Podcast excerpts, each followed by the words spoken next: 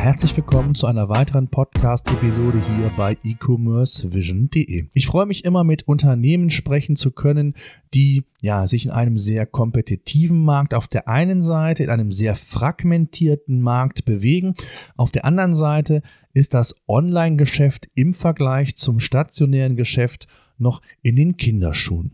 Es geht um den Kaffeemarkt und ich freue mich mit Boris Häfele von Roast Market einem Retailer im ja, Premium-Kaffeesegment sprechen zu können, mit ihm über die Entwicklung seines Unternehmens sprechen zu können, auf das Geschäftsmodell näher einzugehen.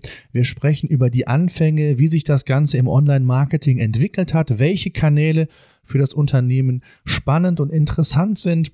Und wir sprechen natürlich auch über das Thema Mobile. Denn ich glaube, in der heutigen Zeit, das wissen wir alle, geht es ohne Mobile nicht. Aber wie so häufig, ja, nehmen die die Besucherströme mobile zu, aber nur die wenigsten Unternehmen schaffen es auch ähnliche Conversion Rates mobile zu erzielen wie im klassischen Desktop-Bereich.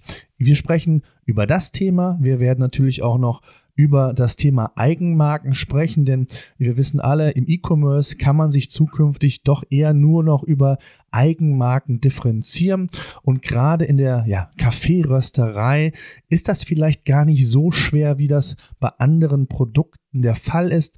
Auch hier werde ich mit Boris Häfele das Thema genauer beleuchten. Ebenfalls immer wieder Thema im E-Commerce oder gerade auch bei Pure Playern ist natürlich auch das Thema Pop-up Store, stationäres Ladenlokal. Macht es Sinn, einen ja, Café-Retailer, der als Pure Player gestartet ist, auch in die umgekehrte Welt, also in die Offline-Welt zu implementieren. Ich würde vorschlagen, hört einfach in den Podcast rein. Es ist ein sehr, sehr interessantes Gespräch geworden.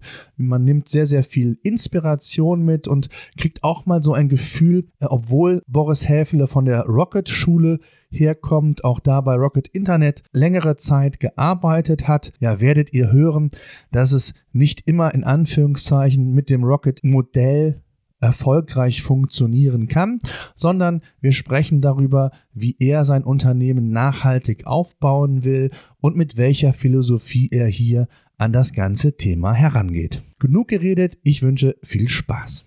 Ja, sehr schön. Ich habe Sie bereits vorgestellt, Herr Häfele. Ähm, vielleicht bevor wir über Ihr Unternehmen sprechen, über Ihre Geschäftsidee, was Sie so machen, stellen Sie sich doch einfach mal kurz unseren Zuhörern vor. Ja, Danke, vielen Dank. Ja, mein Name ist Boris Hefele.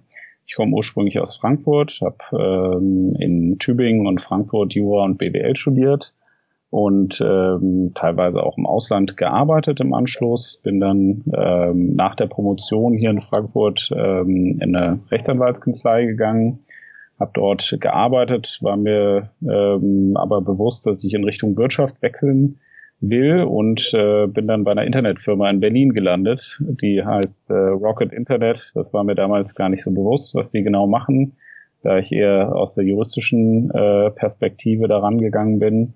Und dort habe ich so ein bisschen äh, E-Commerce-Luft auch geschnuppert, wollte eigentlich schon länger Unternehmer werden und so hat sich das dann am Ende ergeben, dass wir Roast Market gegründet haben. Okay. Und wie kommt man jetzt von, also von als, als Jurist erstmal zu Rocket Internet? Das, das ist alles nachvollziehbar, mhm. aber warum sollte es dann denn der Kaffee sein?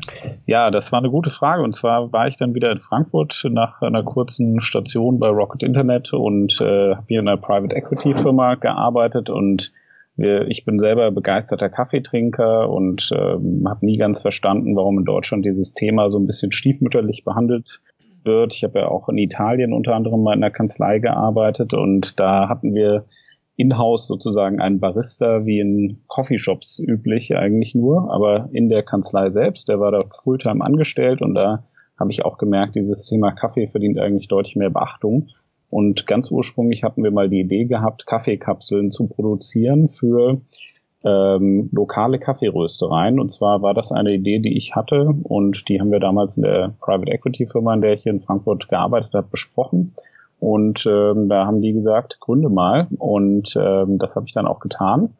Die Idee war aber, wie wir festgestellt haben, nicht die allerbeste im Kaffeemarkt. Und nachdem wir auch diverse Studien und uns das Marktumfeld nochmal angeschaut hatten, haben wir gesagt, eigentlich äh, ist sozusagen der Retailer äh, ein, deutlich besserer, äh, besseres Konzept, was wir verfolgen können. Und haben auch festgestellt, da ist die Landschaft eigentlich gar nicht so ja, äh, intensiv besetzt in diesem Umfeld. Und deswegen haben wir uns dann gesagt, sowas äh, mit den Kapseln, das ist sozusagen standalone äh, kein so gutes Geschäftsmodell. Das würde man eher an so einen Retailer dran flanschen und ähm, könnte sowas ja auch noch später ausrollen. Und dann haben wir uns entschlossen, doch den klassischen Retailer zu äh, bauen und den haben wir dann jetzt ganz gut umgesetzt, denken wir. Mhm. Okay, bevor wir vielleicht so ein bisschen auf, auf, auf den Shop selbst, mhm. auf das Geschäftsmodell eingehen, mhm. äh, vielleicht können Sie mal kurz den Kaffeemarkt skizzieren. Also der ist ja enorm groß, also gefühlt in Deutschland mhm. trinkt, äh, ich weiß nicht, wie viele Leute, wie viele Tassen Kaffee pro Tag, pro ja, Kopf getrunken ja. werden, aber ähm, das wird ja nicht nur in Deutschland so sein, sondern Sie sagten ja auch in Italien und so weiter. Genau. Mhm. Äh, vielleicht können Sie es mal einfach kurz skizzieren, wie groß ist eigentlich der Markt, in dem Sie tätig sind? Ja, also erstmal weiß man, dass Kaffee das beliebteste Getränk der Deutschen ist. Das sind so rund 160 Liter, die da im Jahr konsumiert werden. Äh, der Kaffeemarkt ist äh, schwer über einen Kamm zu scheren. Der ist eben besonders großer Markt. Man spricht ja im Einzelhandel so von circa drei bis vier Milliarden Euro Umsatz, äh, die quasi nur im LEH äh, stattfinden. Daneben gibt es gewisse andere B2B-Segmente, die wir jetzt für unsere Kalkulationen nicht einrechnen.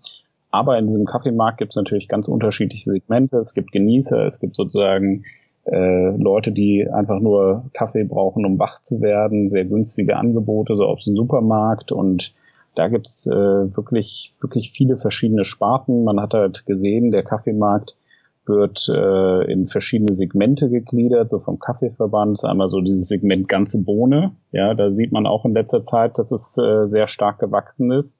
Dann gibt's noch dieses äh, Segment äh, Einzelportionen, das sind sozusagen Pads und Kapseln. Und auch dieses Segment wächst enorm schnell momentan im Kaffeemarkt.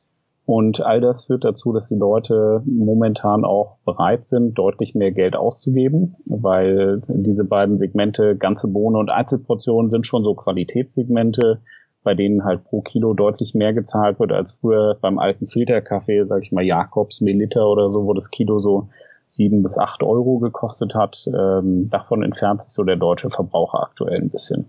Hm. Äh, und wie viel, wie viel, wie viel prozentual macht das online aus? Weiß man das auch schon? Ja, das ist, also offiziell weiß es keiner, ähm, weil da gibt es sozusagen nur Statistiken für den, für den Lebensmittelmarkt. Da spricht man so um die zwei Prozent Penetration Rate, äh, hört man öfter. Aber die Frage ist halt auch immer, wie ist das genau bei Kaffee zu beurteilen? Bei Kaffee selbst äh, gibt es keine offiziellen Zahlen. Man kann sich da nur irgendwie äh, annähern. Wir schätzen, dass das irgendwie ein bisschen mehr ist als im Lebensmittelmarkt aktuell, weil Kaffee, Süßigkeiten und Wein schon eine gewisse Sonderrolle einnehmen. Das sind schon äh, andere Güter als, sage ich mal, ein Liter Milch oder eine Sahne oder so, weil das sind äh, wirklich Sachen, die man an jeder Ecke kriegt. Und Weine, Spirituosen, gewisse Süßigkeiten sind so Vorläuferkategorien im E-Commerce die man äh, doch dann eventuell öfter bestellt als in den klassischen Lebensmitteleinkauf. Also von daher gehen wir davon aus, dass es etwas über zwei Prozent sind. Wir wissen, in Amerika liegt diese Penetration Rate bei Kaffee jetzt schon bei zehn Prozent und die ist damit höher als äh, im Tierfutter oder auch im Babybedarfssegment. Äh, ja, das ist ein sehr spannendes Finding, weil man spricht so bei Babybedarf und Windeln äh, so von sieben bis zehn Prozent in Deutschland und äh, in Amerika ist es halt genau umgekehrt. Da kommt erst Kaffee. Das wird am meisten online bestellt, noch vor Tierfutter und äh, Windeln. Mhm, okay. Was ist denn, wie muss ich mir das vorstellen, also gerade auch mal vielleicht so ein bisschen äh, so bildhaft für unsere, für unsere Zuhörer. Es ist ja, es gibt ja doch einige, die Kaffee auch online mittlerweile verkaufen. Mhm. Was, was, was ist Ihr USP den anderen gegenüber? Was würden Sie da sagen? Oder wie unterscheiden Sie sich konkret? Ja, erstmal muss man sagen, äh, der Kaffeemarkt ist ein sehr fragmentierter Markt. Also es gibt wirklich äh, viele Anbieter, aber der ist nicht ganz so fragmentiert wie der Weinmarkt. Ja? Ähm, von daher gibt es natürlich auch immer viele Hersteller, die ihre Sachen selber verkaufen. Ähm, wir unterscheiden uns schon mal von diesen Herstellern dadurch, dass wir eben Retailer sind und eine ganz andere Angebotsgröße bei uns vereinen können. Aus Kundensicht macht das auch viel mehr Sinn. Also das ist genau wie im Weinmarkt, da möchte man sich auch nicht mit jedem Weingut direkt auseinandersetzen und sich dort anmelden und so weiter, nur weil man jetzt äh, einen gewissen Wein mal kaufen möchte, sondern äh, man favorisiert dann doch vielleicht einen Retailer wie Havesco, wo man halt seinen Wein bestellt, der einen auch mit guten Angeboten und einer echten Vielfalt, einer Filterung und einer, einer Beratung sozusagen unterstützen kann. Und wenn man die mal rauslässt, dann gibt es eigentlich nur noch äh, wenige Retailer, die äh, wirklich ernst gemeinte Angebote für Kunden äh, im Internet zur Verfügung stellen. Und da haben wir eben festgestellt, gibt es keinen, der sozusagen jetzt als State-of-the-Art-Shop betrieben wird, wo man sagen kann, der äh, stellt Kunden in einer Weise zufrieden, zufrieden, wie das zum Beispiel ein Zalando oder so tut, mit einer richtig guten Usability, einem richtig guten Brand, ein sehr großes Produktportfolio. Das ist natürlich alles, äh, die Frage ist, ob man, ob man wirklich klassische USPs eigentlich im Internet hat. Ähm, ja. Wir haben festgestellt, eigentlich ist es nicht der Unique Selling Point, sondern es sind verschiedene Selling mhm. Points, die am Ende für eine Entscheidung beim, beim Kunden maßgeblich sind. Meistens ist es nicht nur ein Kriterium, sondern es ist einfach das Zusammenspiel verschiedener einzelner Faktoren des Produkts. Äh, und da sind wir bis jetzt, würde ich mal sagen, in Deutschland führend, was zum Beispiel User Interface, User Experience angeht, aber auch Brand äh, Aufbau, da sind wir recht gut drin.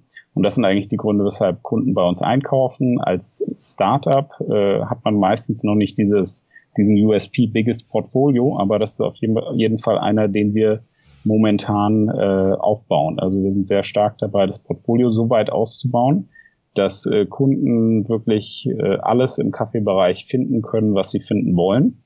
Und äh, das wird jetzt sicherlich noch ein, ein Weilchen dauern, weil es da einiges gibt im Kaffeebereich, aber da sind wir, sind wir sehr zuversichtlich, dass wir auch da das größte Angebot bieten, mit der besten Navigation natürlich auch verbunden. Mhm, okay. Das heißt, Sie sprechen direkt mit Herstellern, also mit den, mit den Röstereien oder gibt es da noch einen, einen, Zwischenschritt? Das heißt, wie ist da Ihre Philosophie, auch gerade was so das Thema ähm, Einkauf angeht? Ja, wir äh, haben natürlich beste Kontakte direkt in die, äh, in die Röstereien rein. Wir haben eine große Tour gemacht und sind viele tausend Kilometer durch Deutschland gefahren, haben alle möglichen Röstereien direkt besucht. Unser Portfolio setzt sich momentan äh, vor allem aus italienischen Kaffeeröstereien und deutschen äh, zusammen, weil wir einfach gemerkt haben, die italienischen sind hier natürlich sehr äh, prominent vertreten, aber dann gibt es auch noch andere äh, anderes Segment in Deutschland, das ist so die lokale Kaffeerösterei. Und da haben wir gesagt, für den Kunden wiederholt sich das so bei 600 lokalen Röstereien. Was der Kunde möchte, ist sozusagen eine Auswahl der besten.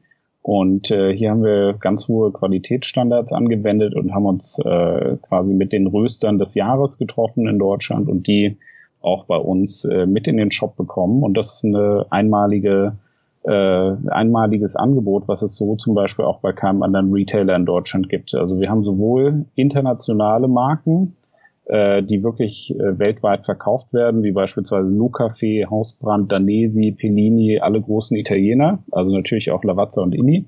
Und auch äh, einiges im Segment lokale Kaffeeröster, also aufstrebende lokale Röster und prämierte Röster wie zum Beispiel Elbgold oder Speicherstadt aus Hamburg, die äh, regelmäßig Preise gewinnen und äh, sehr tief im Thema drin sind und sehr viel Direct Trade auch machen. Und von denen wir, beziehen wir äh, direkt natürlich. Mhm, okay. Wie tief geht die Wertschöpfungskette dann? Also äh, bauen Sie auch eigene Logistik, eigene Lager auf oder ist es tatsächlich so, dass die dann direkt von den Röstereien verschickt werden oder wie muss man sich das vorstellen? Wir, wir haben eine eigene Logistik, also die Röstereien beliefern uns täglich ähm, und wir versenden das weiter an den Kunden ähm, weitere Röstereien im Sinne eines Marketplace-Modells anzuschließen. Das äh, schwebt uns natürlich auch vor, aber das ist etwas, was regelmäßig ein bisschen später in der Entwicklung von, von einem klassischen Retailer erst äh, ansteht. Wir haben jetzt erstmal nur äh, Produkte auf Lager, die wir auch wirklich sehr schnell verkaufen können. Und äh, dementsprechend, äh, um die Angebotsvielfalt später noch zu erhöhen, schließen wir nicht aus, dass wir auch noch mal über ein Marketplace-Modell viele kleine anbieten, die jetzt nicht die hohe Suchnachfrage haben, aber wo dann unsere Kunden auch den Vorteil haben, dass sie mit einem Login, mit einem Online-Shop quasi mit einer Plattform zu tun haben und trotzdem die ganze Welt des Kaffees äh, verfügbar haben. Das ist sozusagen das Ziel und für, für uns hat es den Vorteil, dass bei diesen kleinen Spezialitäten, die oft andere Warenkorbgrößen haben, sich das auch oftmals mehr rechnet, wenn die über ein Marketplace-Modell angeschlossen werden. weil wir dann eben nicht diesen Versand zu uns und zum Kunden haben, sondern das geht dann direkt zum Kunden quasi übers Eck. Mhm. Ja, ähm, jetzt ist es ja als, als Startup, genau wie Sie gesagt haben, ganz schwer oder zumindest ein, schwieriger Hebel am Anfang, Markenbekanntheit mhm. aufzubauen, überhaupt äh, Traffic auf die eigene Seite zu generieren und Abverkäufe zu generieren. Genau. Ähm, wie haben Sie das gemacht bei Roast Market? Also ähm, jetzt ein für mich als Außenstehender ähm, ist die Seite sehr, ich sag mal, SEO-optimiert, Suchmaschinen optimiert. Mhm. Das Suchmaschine ist, äh, wie ich äh, sehe, glaube ich, ein wichtiges Thema für Sie. Mhm. Alleine wenn ich mir die Kategorieseiten anschaue, dann sind das ja eher schon sehr contentstarke ähm, Seiten, die da entsprechend mit den Markeninfos oder den Hintergründen zu, mhm. zu der Kaffeebohne, zu den Röstereien gespickt sind. Mhm. Ähm, war SEO von Anfang an ein wichtiges Thema oder wie sind Sie so in diesen Markt gestartet? SEO war, sage ich mal, das zweitwichtigste Thema. Wir haben erstmal mit SEA angefangen, weil man äh, für SEO sehr viel Zeit braucht. Und äh, wir haben schon natürlich anhand einer Keyword-Matrix äh, überlegt, wie wir den Shop aufbauen und strukturieren, äh, so dass es später möglich wird, da sehr guten SEO-Traffic zu generieren. Aber da wir natürlich als Startup auch auf Finanzierungsrunden angewiesen sind, gerade im E-Commerce, äh, braucht man ein bisschen Startkapital. Haben wir äh, diese ersten Umsätze vornehmlich über SEA generieren können, hatten da das Glück, einen sehr guten äh, Mann zu finden, der das äh, Ganze auch bei windeln.de gemacht hat, der Oliver Zengler, der auch mit äh, ja, Teil dieser Firma ist und äh, für uns die SEA-Themen äh, managt. Und deswegen ist es eigentlich auch sehr gut nach vorne gegangen und wir haben dann das Thema SEO immer direkt nach Finanzierungsrunden angegangen, weil wir gesagt haben, jetzt haben wir wieder äh, Zeit und kommen vielleicht auch noch in den Genuss der Früchte, wenn wir jetzt SEO-Arbeit machen, dass wir bis zur nächsten Finanzierungsrunde da auch wirklich Neukunden mit gewinnen. Aber das ist natürlich ein sehr langfristiges Thema. Aber das waren so die, das war so der wichtigste Kanal am Anfang. Natürlich auch Preisvergleiche und sowas, aber das äh, spielt dann doch auch meistens nicht so eine große Rolle in dem Geschäft. Ja. Hm. Und ähm, jetzt sagten Sie ja, dass Sie einige Finanzierungsrunden brauchen. Wie ist da der aktuelle Stand? Also wie viele Mitarbeiter haben Sie? Seit wann gibt es Roast Market? Vielleicht können Sie da noch ganz kurz was zu sagen. Genau, wir sind in der jetzigen Form, also mit dem Retailer-Konzept, äh, von dem ich äh, vorhin gesprochen hatte, im August mit Marketing gestartet letzten Jahres, also August 2015 und sind jetzt hier um die ja, sechs bis acht Mitarbeiter und äh, ja, wachsen recht stark. Also wir sind sehr zuversichtlich, dass wir da auch noch weitere Marktanteile gewinnen und hatten jetzt äh, im Februar 2016 eine Finanzierungsrunde abgeschlossen und dann nochmal im äh, jetzt gerade im Oktober. Und da haben sich sozusagen namhafte Business Angels auch beteiligt, ähm, unter anderem ja, Investoren, die äh, bereits äh, viele Erfahrung haben, so im Retail-Bereich und fanden das eigentlich ein sehr spannendes Konzept. Ja. Wie haben sich denn die Marketingkanäle verändert, also seit dem Start? Also Sie sagten, SEA ist ein ganz wichtiges mhm. Thema gewesen. SEO hat sich ebenfalls so mitentwickelt. Mhm. Ähm, wie sieht das heute aus? Also, wie ist die Lernkurve gewesen? SEA, denke ich mal, ist immer noch so mit der wichtigste mhm. Marketingkanal, nehme ich an, ja. inklusive Remarketing, was, was Google halt dann mhm. bietet. Oder ähm, und was sind so weitere Kanäle, die sich dann nach und nach ja etabliert oder gezeigt haben? Ja, also vor allem wieder jetzt Fokus SEO. Also wir haben sehr gute Fortschritte gemacht, aber man muss halt gucken, wie man SEO-Traffic dann auch wirklich monetarisiert. Also viele äh, sind auch sehr gut äh, gerankt, aber schaffen es nicht, die, diesen ganzen Traffic dann zu monetarisieren und dann hat man eigentlich letztendlich davon auch nichts. Weitere Probleme, die man natürlich in der Suche auch hat, dass die, die Anzahl der Leute halt begrenzt ist, die täglich äh, die Sachen suchen, die wir zufällig haben. Und dementsprechend liegt die Kunst natürlich daran, mit günstig zu günstigen Kosten äh, andere Kanäle zu nutzen, die aber nicht von so einem Search Intent getrieben sind, sondern eher äh, Richtung Push Marketing gehen. Und äh, da wagen wir uns jetzt zunehmend dran mit, mit Display oder Affiliate Marketing Kampagnen, um zu gucken, ob wir konvertieren, aber man merkt, äh, es ist eigentlich wie in der Offline-Welt. Wenn man ein gutes Produkt hat, dann äh, sollte man einfach auch da rein weiter investieren, dass das Produkt immer besser wird, weil je besser das Produkt, desto günstiger die Marketingkosten. Und das kann man eigentlich im Kleinen auch gut testen und daran arbeiten. Und das ist eher die Philosophie, die wir verfolgen. Wir stecken mehr Zeit und Geld ins Produkt als ins Marketing. Denn äh, das Marketing läuft erst dann richtig gut, wenn auch das Produkt passt. Hm. Wie sieht es aus mit Social Media? Ist das ein, ein relevanter Kanal, ja, insbesondere auch mit den Targeting-Möglichkeiten? Ja, auf jeden Fall. Also Social Media ist zunehmend interessant. Am Anfang haben Sie richtig gesagt, äh, haben wir viel in der Suche gemacht. Das sieht man auch an unserem Shop. Da haben wir eher Produkte verkauft. Wenn man jetzt Push-Marketing machen möchte, dann muss man wirklich eine, eine Vision den Leuten näher bringen, auch wirklich ein Brand haben, um den Leuten nicht das Produkt zu verkaufen, sondern eher das Bedürfnis zu erfüllen, was die Kunden haben, nämlich das Bedürfnis nach Vielfalt. Da geht es gar nicht um konkrete Produkte oftmals, sondern eher äh, um das Problem, dass die Leute eben Coffeeshops aufsuchen tagtäglich, auch im Büro oder im Privatleben und sich dann sagen, warum soll ich eigentlich Jakobs oder Melita im Vollautomat zu Hause trinken? Das macht ja gar keinen Sinn mehr. Aber wie kann ich jetzt auch da diese Qualität reinbekommen? Und genau diese, dieses Bedürfnis muss man eben äh, gut aufgreifen und damit die Leute ansprechen. Wir haben uns früher nie so um Social Media äh, gekümmert, weil das eben eine Sache ist, die ein bisschen wachsen muss und man auch nicht weiß, ob man sozusagen mit organischem Facebook-Marketing jetzt da äh, den Durchbruch schafft. Ähm, das hat, das hat, kostet auch viel Geld, um ein gutes Brand zu haben. Ansonsten ist, ist da auch, hat man auch wenig zu erzählen, wenn man ehrlich ist. Wenn man jetzt wirklich nur Produkte verkauft im Internet.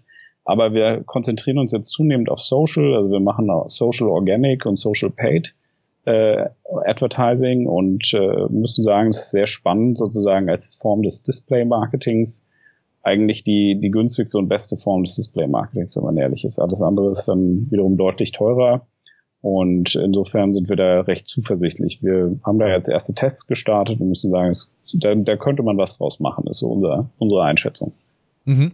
Und ist, hm? ist, es rein Facebook oder gibt es andere äh, Social Media Networks, die da ebenfalls im Fokus sind, also rein von der Zielgruppe her? Ähm, es gibt natürlich auch noch Instagram oder so, aber wir sehen Facebook halt immer so als die den Marketingkanal, wo wir sagen, da äh, investieren wir jetzt Zeit rein, weil wenn wir sagen, wir kriegen den hin, dann ist es wahrscheinlich, dass man auch andere hinkriegt. Aber was halt wenig Sinn macht, ist, wenn man halt jemand Fulltime abstellt, der sich um irgendeinen Kanal kümmert und der dann acht Kunden akquiriert im Monat. Das muss man halt alles auch äh, rechnen und wir wollen immer mit recht wenig Manpower-Aufwand erstmal große Kanäle äh, testen, sodass man im Prinzip da auch wunderbar weiter ausbauen könnte, ohne dass wir hier zig Leute ähm, haben, die sich jeden Tag um kleine Kanäle kümmern, wo dann auch recht wenig bei rumkommt. Und das ist halt das Schöne an Facebook, also das äh, Potenzial in Deutschland ist recht groß. Gibt sehr viele Facebook-Nutzer und dementsprechend äh, kann man hier, wenn man, wenn man da was hinkriegen wird, auch wirklich aus dem Vollen schöpfen und das Ganze auch gut hochlaufen lassen. Mhm.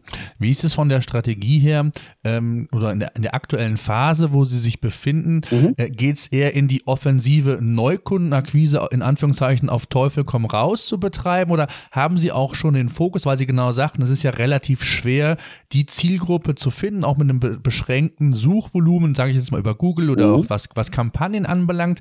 Also leg, legen Sie auch heute schon einen Wert auf Wiederverkäu äh, Wieder äh, Wiederverkaufsraten, also Stammkundenpotenzial? Mhm. Potenziale auszuschöpfen. Ähm, wie ist da so das Thema? Oder ist also es tatsächlich nur der Fokus äh, ja. Neukundenakquise? Genau, die Frage ist natürlich, die wir uns gestellt haben, ähm, was kann man da überhaupt tun, um gute Retention-Raten hinzukriegen?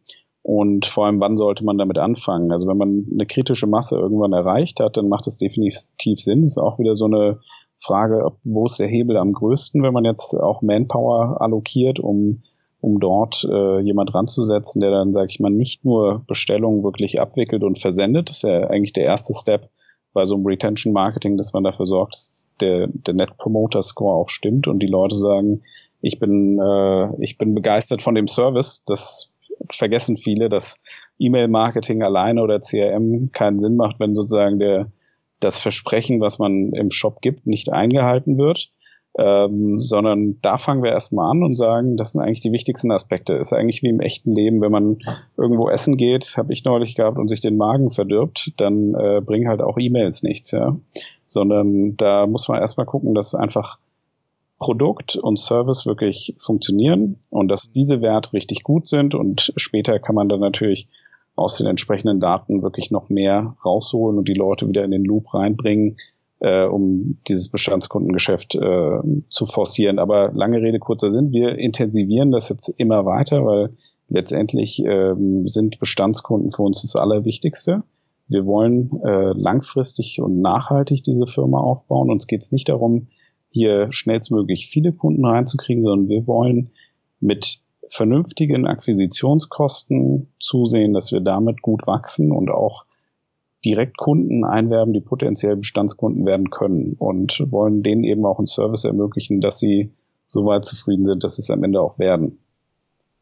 Hm. Genau. Das, das, heißt also, ich sag mal, ein Abo-Modell, das den Kunden mal anzubieten, ist aktuell in Anführungszeichen in weiter Ferne. Vielleicht auch gar nicht die Philosophie, Philosophie von Ihnen, aber äh, mit Sicherheit ja ein Gedankengang, wenn es darum geht, Bestandskunden ans Unternehmen zu binden. Genau, Abos sind immer interessante äh, eher Pläne. Es sind natürlich eine IT-Thematik auch wieder. IT ist typischerweise ein Bottleneck bei Startups, weil dass äh, weil man gar nicht genau weiß, wo man sich zuerst drum kümmern soll, eher vielleicht im Page Speed, ja, solche Sachen, die halt letztendlich die die Conversion Rate nach oben bringen oder ob man dann gleich wieder äh, solche schwierigen Themen wie ein Abo angeht. Wir haben halt gemerkt und das wissen wir auch aus der Erfahrung von anderen großen Retailern, wenn man sich mal Zoo Plus oder Windeln.de anschaut, die natürlich auch klassische Repeat äh, Customer Geschäftsmodelle haben. Äh, warum haben die eigentlich kein Abo? Da gibt es auch gute Gründe für teilweise, weil natürlich Abos auch äh, den Warenkorb nach unten drücken und Leute dann sagen, dann nehme ich ein Kilo Kaffee jeden Monat, ja. Und das ist halt die Frage, ob man das möchte. Aber wir sind, sind auch da am überlegen, das hat für uns nicht oberste Priorität, aber dieses Thema wird zunehmend wichtig. Wir haben gesagt, wir konzentrieren uns jetzt erstmal auch gerade nach der Finanzierungsrunde auf ein Top-Produkt und ähm, später kommen wir dann zu den anderen Aspekten und äh, da gehört für uns für das Top-Produkt gehört jetzt das Abo noch nicht dazu, sondern eher ein Top-Brand, also wirklich eine, eine tolle Seite, eine schnelle Seite, große Auswahl, tolle Bilder und viel, viel Kaffee-Expertenwissen, was wir auch da vermitteln wollen. Mhm. Wie wichtig ist für Sie das Thema Datengetriebenheit? Also insbesondere äh, heißt es ja immer so schön, dass die Unternehmen, die ja die besten Daten haben, auch mit Sicherheit einen Wettbewerbsvorteil zumindest haben werden. Ist das ein ganz wichtiger ähm, Aspekt bei Ihnen im Unternehmen und wie datengetrieben sind Sie aktuell? Es ist auf jeden Fall ein wichtiger Aspekt. Also es gibt natürlich immer äh, die, die Oberdatenprediger, wie den, wie den Heinemann zum Beispiel, ja, genau. die äh, denken, man kann die Welt über Daten erklären, aber ja. wir sehen es auch viel äh, in einer ganz anderen äh, Thematik, also vor allem Brand und einfach ein ansprechendes Design zu vermitteln. Das sind genau diese Punkte, die, die eben die Datenfreaks nicht erklären können und man kann auch über Daten keinen tolles Musikstück komponieren. Das funktioniert heute auch noch nicht. Oder ein tolles Bild malen. Und zuerst braucht man halt, äh, denken wir, eine kreativ ansprechende, äh, ein kreativ ansprechendes Brand, wo Leute sagen, wow, das trifft mich emotional. Und damit akquiriert man erstmal Kunden und dieses Zusammenspiel mit Daten kommt dann in einem zweiten Step. Wenn man die Daten kennt, kann man die Kunden natürlich besser auch als Bestandskunden bearbeiten und äh, viel genauer auswerten, wer die sind. Aber wir sind eher von der Sorte, dass wir halt sagen, die Kombination von beidem ist sehr wichtig. Es ist auch ein bisschen diese Leidenschaft, die Leute oft äh, benötigen, um sich überhaupt mit einem Brand zu identifizieren. Man kennt es zum Beispiel von Apple. Und ähm, da denken wir, es ist äh, nicht nur reines datengetriebenes E-Commerce, sondern auch wirklich versuchen, mit einem Top-Brand erstmal die Leute richtig anzusprechen, weil da kann man, wie gesagt, mit, mit Daten noch nicht viel machen, außer eine Marktanalyse. Aber man braucht einen Kreativen, der am Ende ein interessantes Konzept aufbaut. Ja, und, und wie wollen Sie diesen Brand aufbauen? Also rein jetzt über, über die Social Web, über AdWords oder ist auch TV äh, ein Thema? Das ist immer eine Frage der Kosten. Also wir haben ganz unterschiedliche Wege gesehen. Also es gibt da die, die sogenannte Zappos-Strategie aus Amerika, Penny für Penny. Also einfach nur gute äh, Customer Experience vermitteln an jeden Kunden und darauf hoffen, dass sich sowas rumspricht. Das war sozusagen der Weg, den, den früher viele gegangen sind, auch so ein bisschen Zoo Plus, die rein im Online-Bereich geblieben sind, aber sehr, sehr äh, guten Job dort gemacht haben und irgendwie haben die dann auch eine gewisse Größe erreicht. Und da gibt es einen sehr neumodischen Weg, so den, diesen deutschen Rocket-Weg, wo man auch viel äh, über, über alle möglichen Kanäle, äh, Print und sonstige Sachen äh, schaut, äh, dass diese Marke schnell bekannt wird. Wir haben aber auch oft festgestellt, das ist dann meistens oder öfter mal nicht so nachhaltig, wie, wie man sich das wünscht.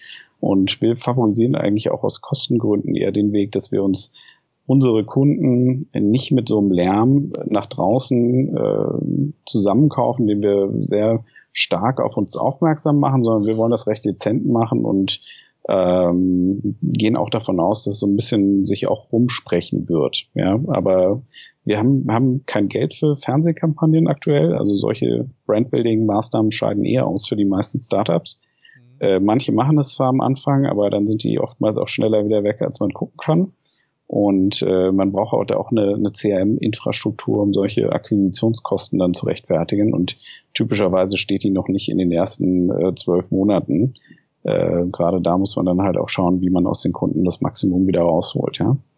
Und das geht eigentlich auch wunderbar über andere Kanäle und dadurch bildet sich halt auch ein Brand bei den Leuten, die man wirklich erreichen möchte.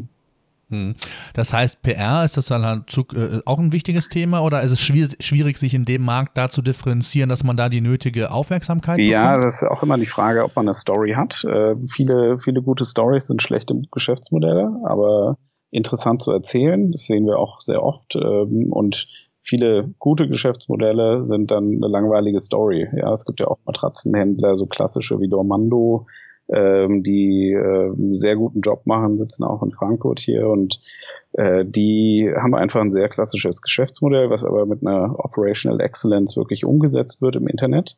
Und äh, gleiches geht auch für Zalando oder Home24 oder andere große Retailer, die einfach von dieser Verlagerung ins Internet profitieren. Das sind recht alte Sachverhalte eigentlich, Schuhe und Mode zu verkaufen, nur auf einem neuen Kanal.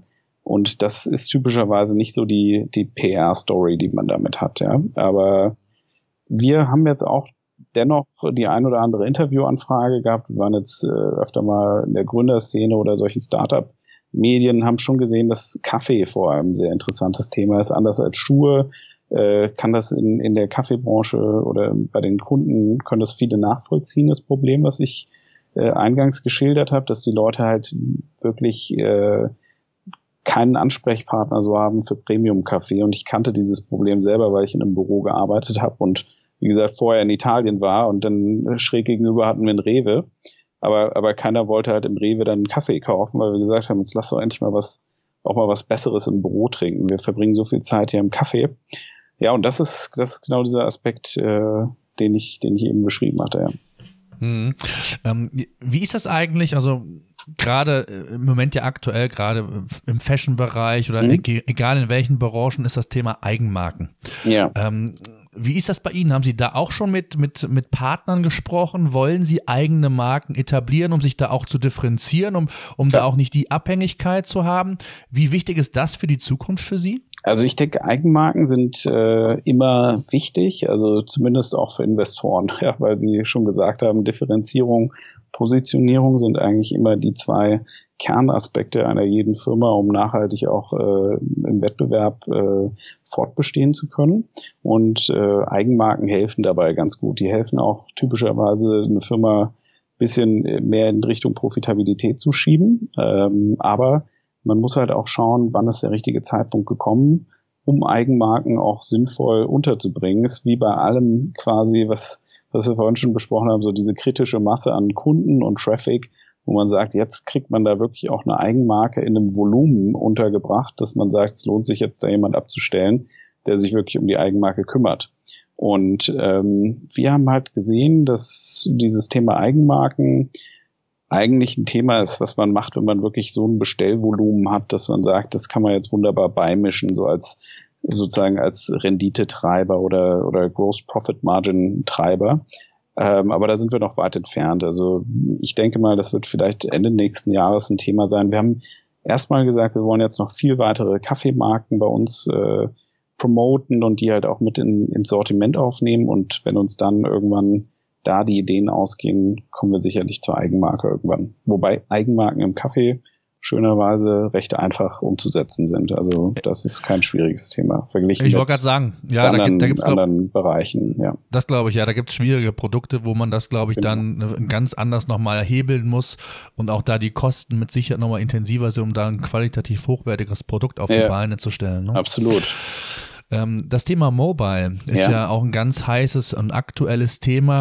Ähm, ist das bei Ihnen auch in der Branche beziehungsweise in der Zielgruppe ebenso, ähnlich wie im, bei Zalando auch, dass ein hoher Anteil mittlerweile auch mobil auf Ihre Seite kommt? Oder wie groß sind die Unterschiede alleine, was das Thema äh, mobile Nutzer anbelangt versus auch was vielleicht die, die Umsatzraten im Vergleich zum klassischen Desktop angeht? Mhm. Also ist, man sieht schon, dass der Mobile Traffic äh, enorm ist. Das zieht sich durch alle Branchen. Also Kaffee ist davon auch nicht frei.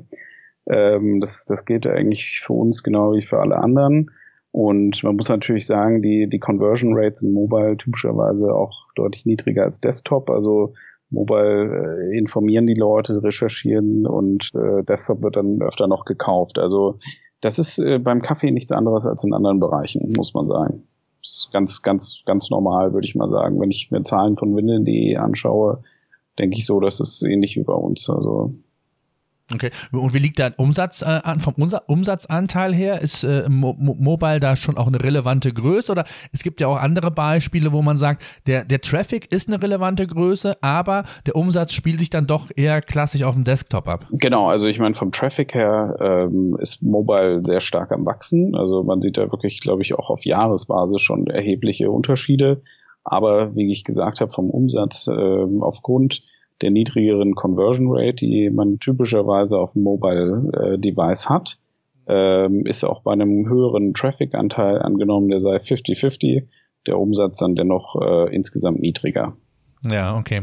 Ja. Sie haben es ja eben angedeutet, dass Eigenmarken mal zukünftig Thema werden könnte. Mhm. Ähm, wie sieht so die, die Expansionsstrategie aus? Was ist zu erwarten? Sie hatten gesagt oder schon angedeutet, dass es jetzt in erster Linie darum geht, das Produkt zu erweitern, noch mehr entsprechend Kaffeesorten hinzuzunehmen. Gibt es ansonsten noch Entwicklungen, Produkte gegebenenfalls, die Sie ja planen, jetzt umzusetzen?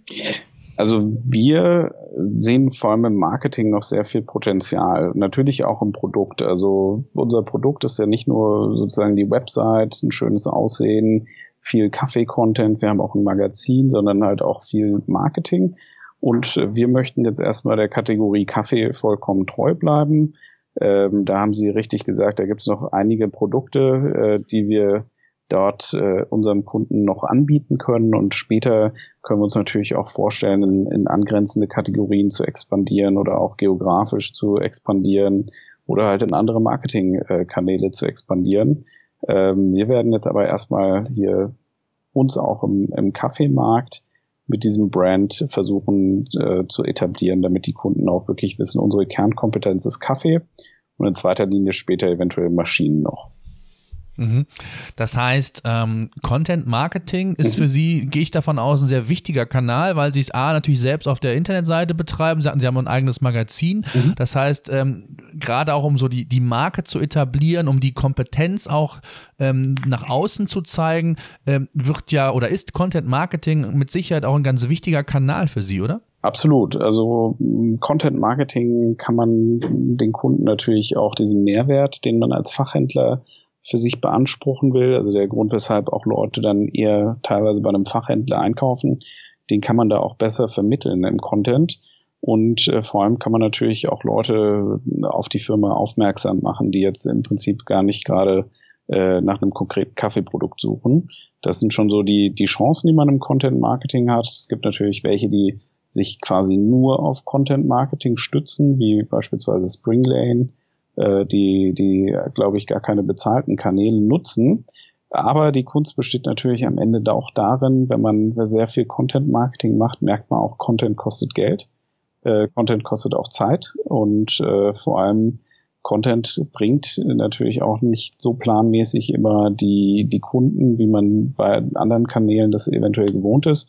Und vor allem besteht halt die Kunst darin, letztendlich äh, aus diesem Traffic irgendwas rauszuholen, ja, weil nur informatorische Interessenten, äh, die man da zum Beispiel über Content Marketing erreicht, ähm, die, die schaffen natürlich eine gewisse Brand Awareness, also die Leute kennen dann die Marke, aber die Frage ist halt, wie werden die auch mal zu Käufern, weil nur mit Brand Awareness kann sich natürlich auch keiner äh, sozusagen jeden Monat steigern, sondern man muss wirklich ein Konzept haben, wie man da eine Lead Generation am Ende draus macht, damit man beides verbinden kann. Einmal Informationen zur Verfügung zu stellen, aber auch im Gegenzug versuchen, solche, solche Interessenten auch mal zu Kunden zu machen.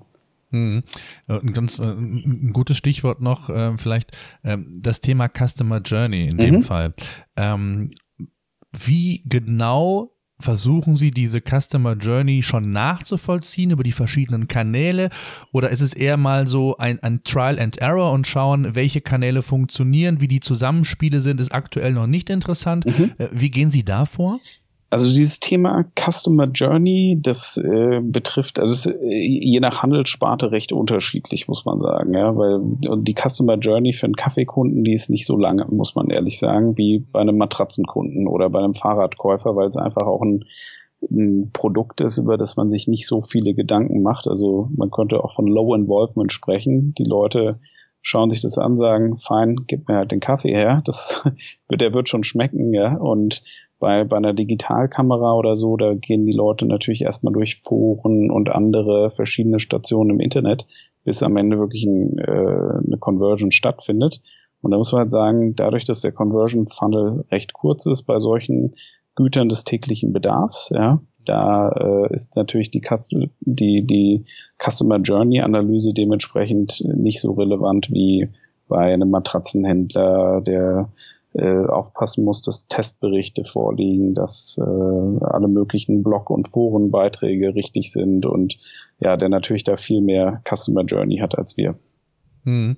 Ähm, ist eigentlich das Thema stationäres Geschäft mal ein Thema? Also viele Pure Player schielen ja zumindest mal auch stationär in Testläden oder in Pop-up-Stores, um, um also erste, ja überhaupt auch aus Marketinggründen mal so ein bisschen auch Brand aufzubauen, mhm. die, die Nähe zum Kunden äh, vielleicht noch ein wenig zu forcieren. Äh, ist das im Kaffeesegment für Sie denkbar?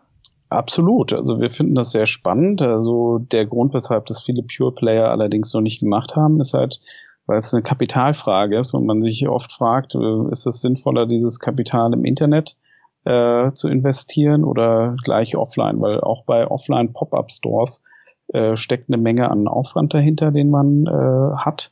Aber ich finde das Thema persönlich sehr spannend. Ich glaube, äh, als, als Kaffee-Retailer könnte man auch offline sehr gut die Kunden erreichen. Und wir haben da schon diverse Überlegungen, aber das wäre wahrscheinlich ein Thema, wenn man irgendwann sagt, jetzt ist im Internet äh, das Ende der Fahnenstange erreicht, jetzt muss man gucken, wie man wo weiter wächst.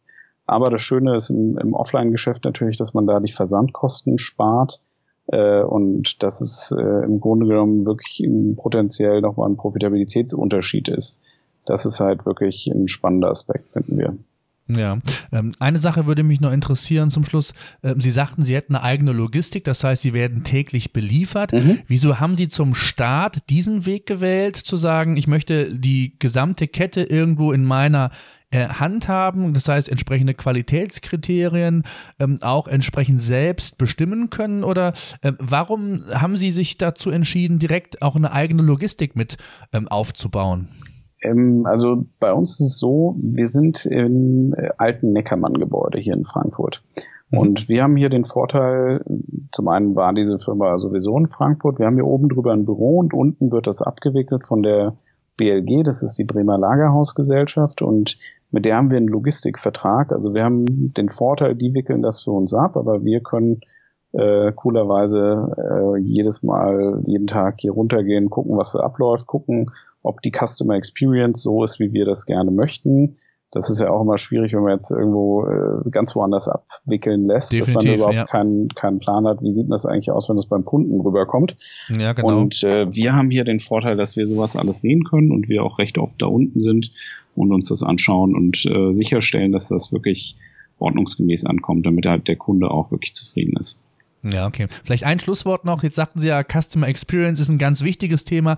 Brandaufbau. Sie sind ja jetzt schon äh, ein paar Tage auch online. Wie mhm. sieht's denn aus mit, mit Bestandskunden? Also Sie sagten, es ist ja klar, Kaffee ist ein Bedarf oder ist ein täglicher Bedarf. Ähm, ist die Quote so, wie Sie sich das gewünscht haben? Also, dass wirklich auch viele, die Sie als Neukunden akquiriert haben, auch wirklich ans Unternehmen binden können? Ja, ich denke schon, wir haben sehr zufriedene Kunden und äh, wenn man sich äh, sozusagen Benchmark-Werte anderer Unternehmen anschaut, dann äh, kann man schon sagen, wir gehen in die richtige Richtung, aber es hat auch viel einfach damit zu tun, welche Kunden wirbt man sich überhaupt ein. Es gibt viele Kunden, die haben überhaupt gar keine Möglichkeit, äh, Retention-Kunden zu werden, ja, weil die beispielsweise einen Papierfilter kaufen, dann ist es natürlich sehr schwierig oder nur ein Zubehörteil zu Weihnachten oder so. Und äh, ein Großteil der Bestandskunden kann man sich oder seine Bestandskundenquote kann man natürlich auch dadurch optimieren, dass man sich äh, solche gar nicht erst einwirbt, die gar nicht überhaupt Bestandskunde werden könnten. Und da sehen wir auch einen sehr großen Hebel, sozusagen nur diese Kaffeekunden zu werben, die auch wirklich in das Profil passen eines echten Bestandskunden.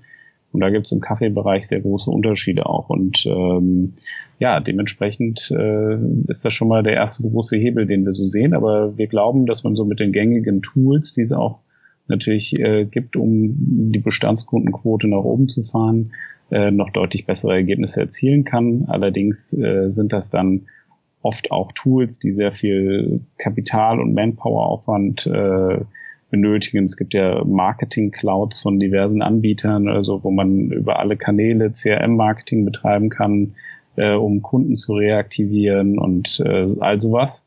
Das sind natürlich die, die etwas äh, pfiffigeren Hebel, wo man auch sagt, da muss man natürlich jetzt sehr viel äh, Power reinstecken ins ganze Bestandskundenthema. Da werden wir sicherlich noch hinkommen, aber momentan stehen halt äh, Basics äh, mehr noch bei einem Startup an, äh, wie zum Beispiel Serviceversprechen, Einhaltung, Optimieren.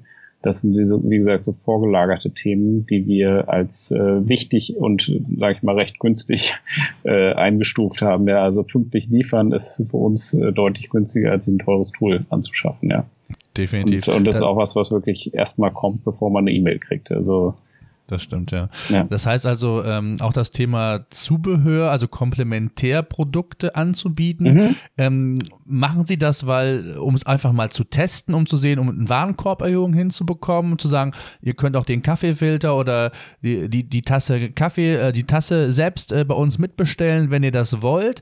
Ähm, das heißt also, ist es ein, ein Testvehikel aktuell, um zu schauen, um, um, um Warenkorbgrößen zu verbessern oder ist es tatsächlich so auch gedacht, dieses Sortiment auch dahingehend noch zu erweitern? Absolut. Also wir wollen halt die Top-Destination in Deutschland äh, für Kaffee werden und äh, dem Kaffeekunden alles aus einer Hand bieten. Und dafür ist es natürlich auch wichtig, ein großes Zubehörportfolio zu haben, auch die Leute da ein bisschen zu inspirieren, was es eigentlich für tolle Zubereitungsmöglichkeiten oder Accessoires gibt. Wir haben da sehr ausgewählte Accessoires momentan aber wir haben natürlich auch gemerkt, es gibt Kunden, die kaufen nur Zubehör und das ist ähnlich wie im Tierfuttergeschäft letztendlich.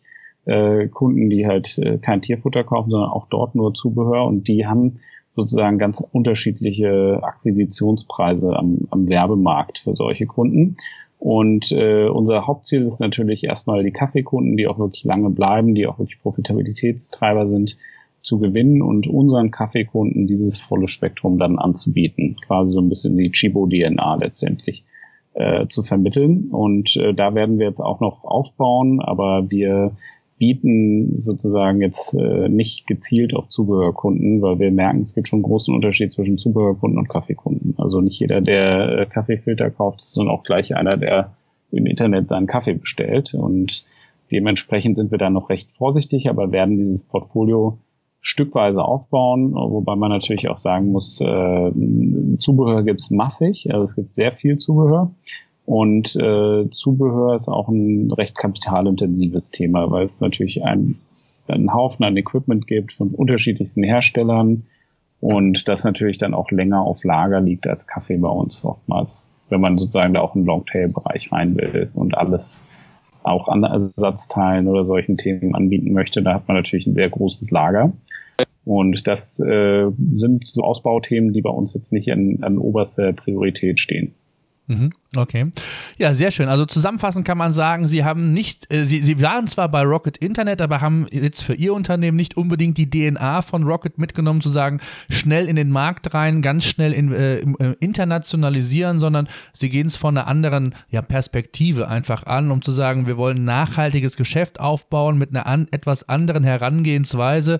Ähm, kann man, glaube ich, so zusammenfassen, oder? Auf jeden Fall. Wir richten uns da eher nach den Amerikanern. Also wir sehen sehr viele erfolgreiche Beispiele aus Amerika, die auch gebootstrapped gestartet sind, also mit deutlich weniger mhm. Kapital und sich wirklich auf den Kunden konzentrieren und nicht so generisch äh, ein Brand einfach etablieren, was äh, einfach schnell zusammengezimmert wurde. Also da ist zum Beispiel Diapers äh, nennenswert aus Amerika oder auch Zappos oder solche Beispiele oder Dollar Shave Club, die halt ganz ohne Kapital gestartet sind, nur mit einem viralen YouTube-Hit, äh, die dann später natürlich auch mal Kapital aufgenommen haben, aber wo einfach mehr so dieser Unternehmergeist auch im E-Commerce noch herrscht. Und das finden wir eigentlich sehr spannend, weil es gibt da ganz unterschiedliche Wege und man denkt dann oft in Deutschland, weil man jetzt viel von so Rocket Startups hört, dass das der One and Only Way sei, aber tatsächlich gibt es da noch ganz andere Wege im E-Commerce. Man kennt auch wirklich mittlerweile viele Mittelständler, die einen ganz anderen Weg gewählt haben, die äh, super Umsätze machen, äh, sei es Baldur Garten oder was weiß ich, Thomann zum Beispiel, also richtig, mhm. richtig große mhm. Firmen äh, im E-Commerce, die völlig ohne Fremdinvestorengelder äh, sozusagen ausgekommen sind. Oder auch das Beispiel, was ich genannt habe von Dormando, was sehr, sehr klasse gemacht ist. Also da sind wir sehr beeindruckt, wie Kapital ähm, ja, wie, wie, mit wie wenig Kapital man auch gute Retailer aufbauen kann, die einen echten Mehrwert bringen, ja. Mhm. Da sind wir, sind wir doch beeindruckt von manchen anderen, äh, die sozusagen nicht so stark in der Öffentlichkeit stehen, aber einfach inhaltlich einen sehr guten Job machen. Mhm. Ja, super, Häfle. Ich danke Ihnen sehr für das Gespräch. Es war sehr interessant. Ich würde mich freuen, wenn wir da uns einfach in sechs oder zwölf Monaten nochmal zusammen ähm, sprechen und zu sagen, wie ist die Entwicklung, was hat sich getan? Also insbesondere auch das, was Sie so an Learnings aus der Vergangenheit mitgenommen haben, wie sich der Markt auch entwickelt hat, weil ich glaube, es zum einen, hatten Sie auch schon gesagt, sehr fragmentiert, sehr auf der anderen Seite auch kompetitiv, weil es sehr viele Anbieter gibt und mhm. ähm, von daher finde ich sehr, sehr spannend und vor allen Dingen auch von der, von der Strategie und von der Herangehensweise mal eine andere, genau wie Sie auch mal gesagt haben, äh, wie das viele andere machen. Also diese Hauruck mit großer Offensive, Media for Equity, um ganz groß und ganz mhm. schnell groß zu werden, ähm, ist mal eine ganz andere Sichtweise und eine ganz andere Strategie, äh, die ich finde, ja, lassen Sie uns gerne in Kontakt bleiben und ich wünsche Ihnen auf jeden Fall viel, viel Erfolg äh, für Ihr Unternehmen. Super, vielen Dank, Herr Oddersbach, für das Interview. Danke, bis dahin. Bis dann, tschüss. Tschüss.